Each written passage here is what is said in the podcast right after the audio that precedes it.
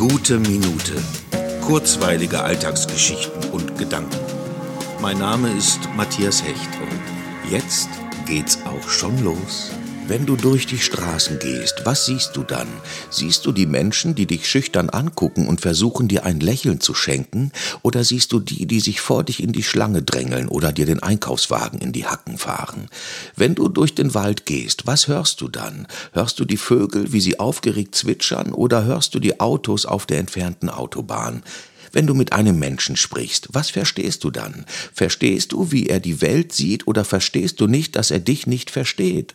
Natürlich ist es niemals entweder oder. Es gibt so viele Auchs und kommt drauf ans, und dennoch können wir jederzeit unseren Fokus verändern, selbst bestimmen, was wir eher wahrnehmen wollen, und letztendlich ist die Konzentration unserer Wahrnehmung auch dafür mitverantwortlich, wie es uns abends geht, bevor wir ins Bett gehen und den Tag nochmal Revue passieren lassen.